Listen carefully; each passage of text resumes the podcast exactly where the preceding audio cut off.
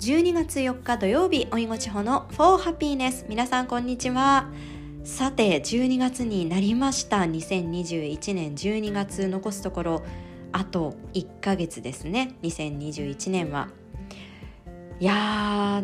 ーやっぱりねコロナであのもう全てが元通りっていうわけではなかったので、まあ、少し落ち着いたりもしていましたけれどもなんだか何もしていない方が過ぎていくのはあっという間ですね。振り返ってもこうああそこ行ったなあそこ行ったなっていう思い出があまりないというか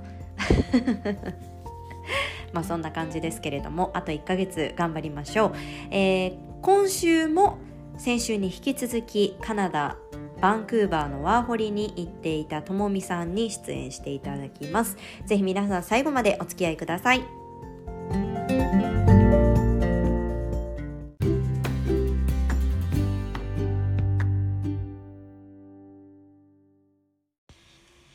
では今週もよろしくお願いします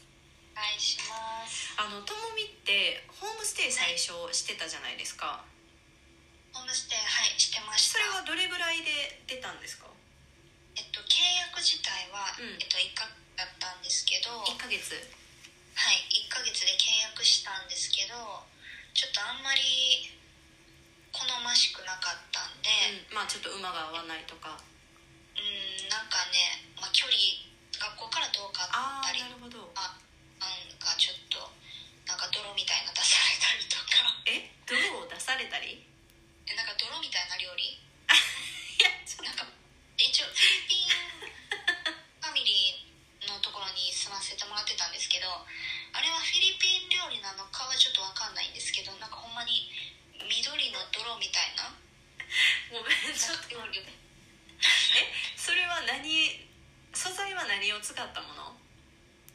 かんもう何かも何な何もわかんない素材も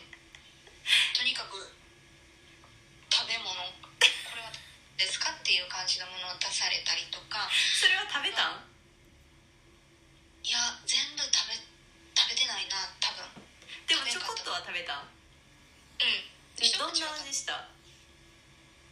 えー覚えてないけどなんかほんまにいや多分味はそんなにあの衝撃的な味とかではなかったけど見た目がちょっとほんまにドロス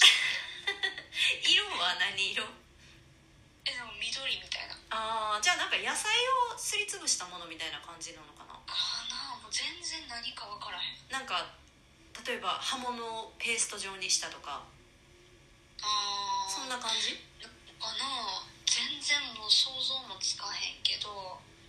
まあなんかご飯がちょっと合わなかったりとか、うんまあ、学校から遠かったりとかうんっていうので、うまあ、2週間ぐらいでは出ましたねん、結うん局、うんお金は捨てちゃったんですけど契約はそっか3ヶ月してたってこと契約は1ヶ月であ1ヶ月かででも家に支払っちゃってそたっかんですね最初に支払うからじゃあ残り2週間分はそうもう帰ってこないっていう来ないっていう分かってたんですけど、ままああ、それでもちょっと早く出たかったんでまあでも結構そういう人多いですよねやっぱりホームステイどうなん合かわななくてすぐ出るってでいううんなんか向こうの人って結構ホームステイってあの何あの家計家計のためそうの、んうんうん、うんそう家のためねにまあ出なたんりとかかい一種のこう収入源としてうんうんうんううんんうんでそのフィリピン家計も多分そんな感じうんだでであとやっぱりホームステイのあの日本だったらやっぱこう海外から来てってなるとおもてなししてあげようってなるけどそういうのはねあんま思ってないところもまあ思ってるところも多分あるんやろうけど、思ってる人もいるけど、まあ、思ってない人も全然いると思う、うんうんうんそうねじゃあその後の家はどうやって見つけたんですかえっと、これも、えっと、直子さんが前言ってたかと思うんですけど、えっと、一応 JP カナダっていうあ出た両方 JP カナダもう何でもできるやん JP カナダでの JP カナダはそのカナダに行ってる日本人の人は絶対あのチェックするへえページだとは思うんですけどうんそこで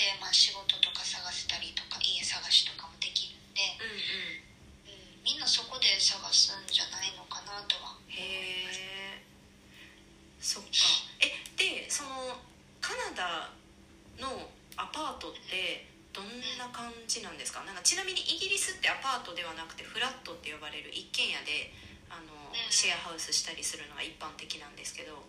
んうんえっとカナダは多分そのフラットっていうのは私は聞いたことがなくて、なんかアパート、まあ、アパートって言っても日本です日本の人が想像するアパートうんっうんていう感じではないなんていうのかなマンションみたいなのがアパートあまあ日本でいうアパートってちょっんとあのイメージとしては2階建ての一人暮らしの人が住むよそうそうそううなあの建物っていうイメージがあるけど日本でいうマンションがカナダではアパートうんなんか結構カナダってなんか高層マンションみたいなのが多くてへえマンションが多分コンドミニアムとか呼ばれたりしたりうんうんうんちょっと低いマンションっぽいのが多分アパートうんうってん呼ばれるかなとは思いますね、へえうん、でそのアパートにはあのキッチンとかはどういう感じえっとアパート一応私が住んでたところは、うえっと、キッチンは共同リビングキッチンは共同で、んうんえっと、でそれぞれあの個室はあったんで、うんうんまあ、一人のルームシェアしてる子と、えっと、バス、えーバスタブ、うえっんと、お風呂とトイレは共有共用うんしてました、へえ大家さんとかはいた大家さんも一緒に住んでたんですけど、ん大家さんがマスタールームって呼ばれるなんていうんですかね一番大きい個室うん、その、にえー、とその部屋の中の一番大きい、そうそうそううんベッドル2ーム階に3つうん、うん個室があって、んその中で一番大きい部屋がマスタールームって呼ばれる部屋でその部屋には、えっと、バストイレがついてましたえーちなみにそのカナダのそういうアパート、うんまあ、シェアルームでも借りるってなったらさっきあの先週の話の中で、あのチップでな、えー、と710ドル720あ720ドル払ったっていう話があったと思うんですけど大体それぐらいが相場なんですかえっと私は多分ちょっと高い方だと思いますそうなんやうんちょっとあの地域的にもまだちょっとなんだろうちょっうんなんていうかなちょっといいあのそうですねいいいいところだったんですねいいところ、まあ、あの別にいいところだから行ったってわけじゃなくてその時は全然なんとかもなかったんで、うん、ままあ、いいあところでしたけど、うまあ、入ってみたらなんかいいところだったみたいなそん、まあ縁があった部屋うそうそううだからもうちょっと安いところ安い部屋も多いと思います、ん、安いので大体どれぐらいえーどれぐらいやろろ600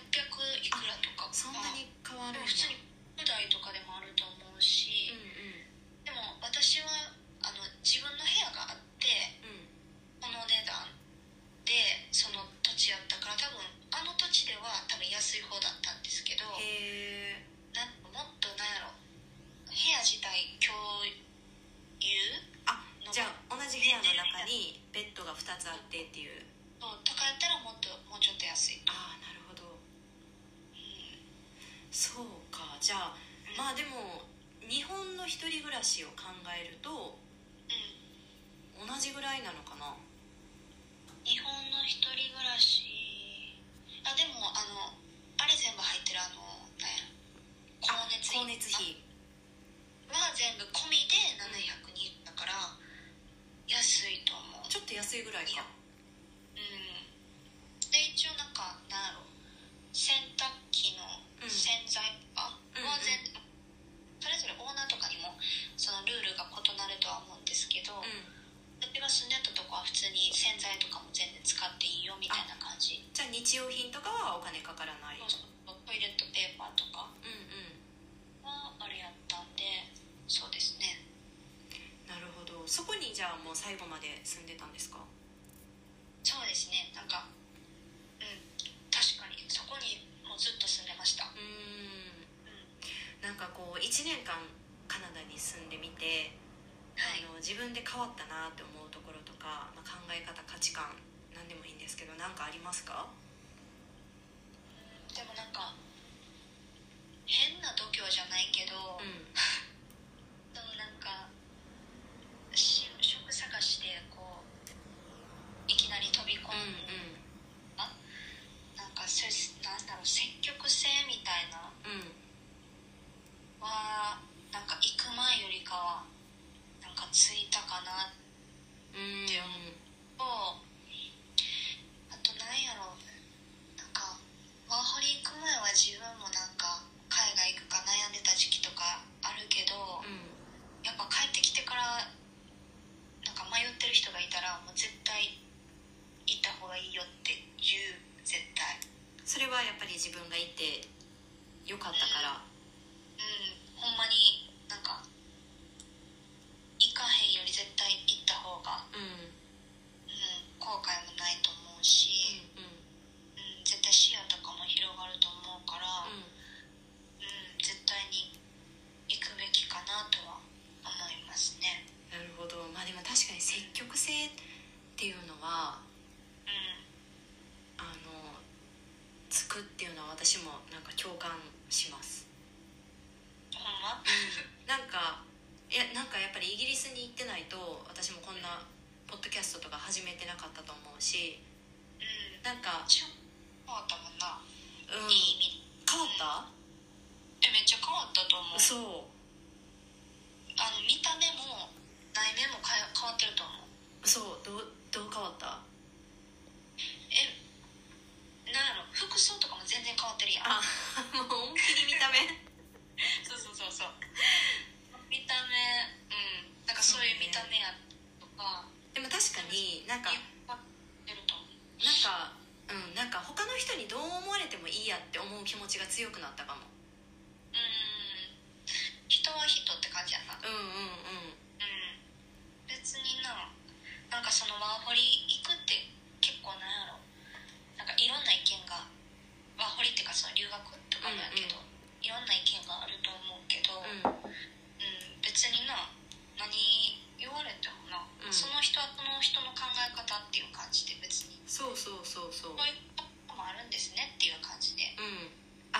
そうそうそうねなんかあのそういう考え方もあるんですねっていうのがすごいうんあの分かるっていうかあのうイギリスあ私の話になってしまって申し訳ないんですけんど全然そのイギリスに行っていろんな価値観の人と出会ったことでなんか日本に帰ってきてもきっとうんイギリスに行く前やったらなんかこう相手のことを理解できんくて多分なんかこうプリプリイライラすることとかがあったこととかもなんかあこういう人もいるんやなっていうのをこうなんか受け入れられるようになったうんっうんていうのは確かにあるうんうんうんなんでなんでなんとかじゃなくて、うんうんうんそういうそういう人なんだなとかうんうんなんかそれはその諦めのそういう人あもうこの人はこういう人やからっていうわけではなくてうんうんうんあそういう考え方もあるんだみたいなっうんうんそうそうそうそうていう感じかなそれはでも確かに海外に住んでみないとなかった考え方かもしれないですねうんなんか日本で経験できないこととかうんでねうんではあの最後に海外生活海外留学これからする人に向けてコメントをもらってるんですけど今日は、コメンうん、コメント今日はあの海外生活を始めるにあたって日本から絶対これ持って行った方がいいっていうものがあれば教えてください、もうこれはうん、すごいありきたりになってしまうんですけうんど、日本食がうんうんイ大事ンドのいやほんまに私も一時帰国した時うにん1個スーツケースう大んきいスーツケースに全部日本食を詰め込ん でもう一回帰ってでも大事もうほんまに2日目に恋しくなるやんなうんうんうんほんまにやっぱ日本食ってほんまに最高最高そうなんやろインスタントでもなんかいろいろあると思うんですけど、うなんかあのパスタになんか和えるだけでんうんうんもう美味しいの出来上がったりとかなんか、明太子味とかうん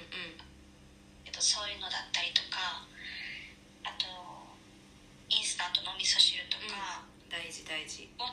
んですかあのあれ砂糖のご飯みたいなうんあのああいうのレンジでねチンしてすぐ食べれるだけですぐに美味しいお米うん食べれるああ大と事はまあ箸とかもそうやしまあ日本食スーパーに売ってないこともないけど高いしねそう高いそう高いのよそう高いから、うんもうはいいっぱい買ってあとは日用品だとうんなんか洗濯ネットとかあ大事あの海外の洗濯機ってすっごいあ粗くないそうそうあらあらあら日本みたいにふわふわに仕上げてくれないしえそうそうそうそうだからね絶対ネットに入れた方がいいと思うし、うんああいう売ってんのかなあネットでもなんかみあんまり見たことないかもでもないねんなあるかもしれないんですけどうんそういうのとかあと歯ブラシとか歯ブラシねうん確すかごいいいにあ海外のヘッド部分がもう口の中であのシャコシャコってできない なんであんな大きいんやろあれ誰が誰よあれえみんな口の中大きいんかなえー、変わらんやろそんなに言ってどう考えたらあれが未来でも歯茎痛めるやん確かにねあんなに歯を大事にする文化やのに確かにお欧米とかって確かにめっちゃなんか歯のなんやろ歯に関するケア用品っていうかうん多いなあのなんか歯にシール貼るやつとかあそうねホホワワイトリング効果があるうんとかあるのに歯ブラシ確かに歯ブラシは確かに日本から持って行った方うがんあの毎日使うものやからやっぱねストレスになるうし、んそうねとかあとはなんか生理用品ねあ大事これはめちゃくちゃやっぱ女性にとってはあの毎月来るものやしめちゃくちゃ大事ですねうんうん大事だと思いまえすカナダでうんあの向こうの生理用品をつけたことはあるありますねなんか日本で、まあ、何個か持ってってたけど、んまあ、やっぱなくなったら向こうで、向こうのあの松清みたいな、うんうんあれなんて言うんですかドラッグストア、うんドラッガーで買ったりしてたんで、うん、う使ってましたけど本当にやっぱ日本の製品ってすごいなって思いまんいしやた本当にあの男性の方で聞いてくださってる人いたらあのちょっと女性の話して申し訳ないんですけどあの日本のあの生理用品ってあのすごいふわふわしていてうんこう吸収力がかなり高いというかあの使っていてあの違和感とかがないほとんどないかうらんそれに私たちは慣れてるからうんで海外のまあカナダのはどうかわからないけどなんかすっごいもうめちゃくちゃ薄薄いうん、薄いしほんまになんか紙みた いな もうなんかうんただの紙みたいなありますかっていう感じのそうすごい差があるよねそうそうだからもうほん私もだからあの日本から送ってもらってた生理用品うんはうんうん私も途中で日本のものをいっぱい送ってもらってたうんうんそれくらいちょっとスストレスなものですね私たちはそのふわふわのもので慣れてるから、うんうんうん、でもただ生理用品ってかさばるからうちょっとねなんかどうしようってなるかもしれないけど生理用品は持って行ってほしんい、うんうんうん確かに持っていく時確かに場所取るなスーツケース、うん、でも持っていった方がね持っていける分は持っていった方がいいと思うそうねあと夏とかは蒸れるからやっぱり夏行く人は必ず持って行った方がいいですねうんいいと思う絶対確かにそっかそうなるとやっぱり持って行った方がいいってものは日用品になるのかなそうやねあとなんかシャーペンとかペン文房具とかも結構日本のものっていいって呼ばれてるじゃないですか、うんうんうんだからそういうのも持ってってもいいのかなと思いますペンとかあうんうんとなんやろなペンとかうんれ役だったああん化粧水とかあーまあ確かに合わない可能性もあるから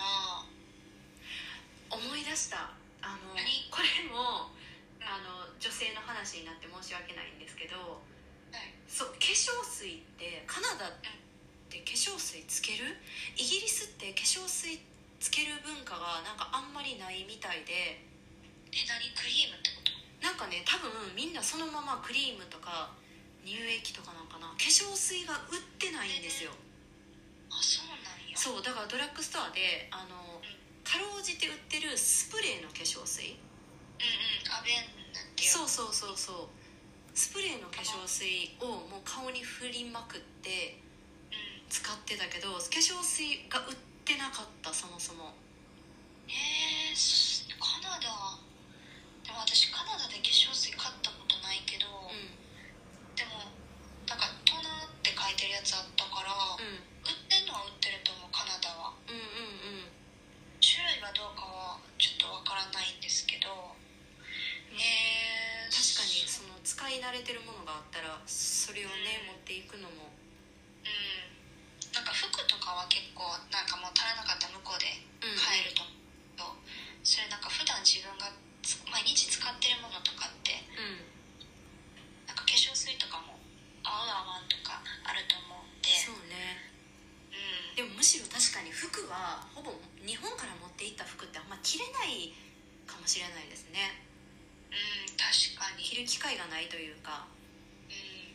ちょっとなんかねなんやろ使い勝手っていうか、うんうんなんか日本とね違かったりもするんで、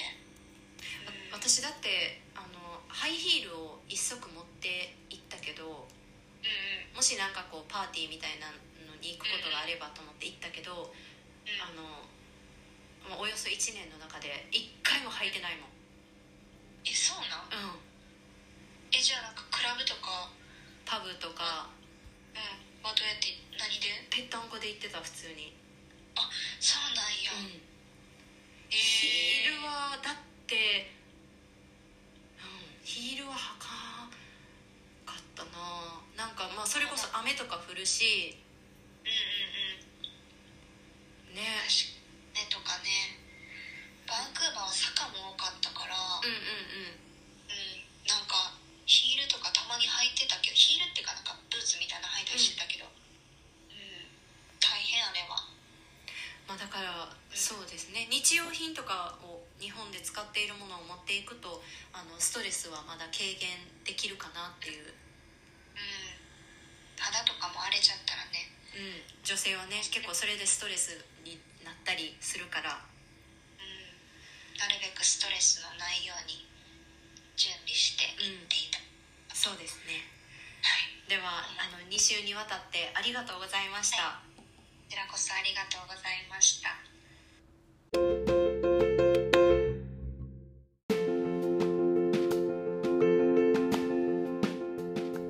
今週はバンクーバーワーホリに1年間行っていたともみさんに出演していただきました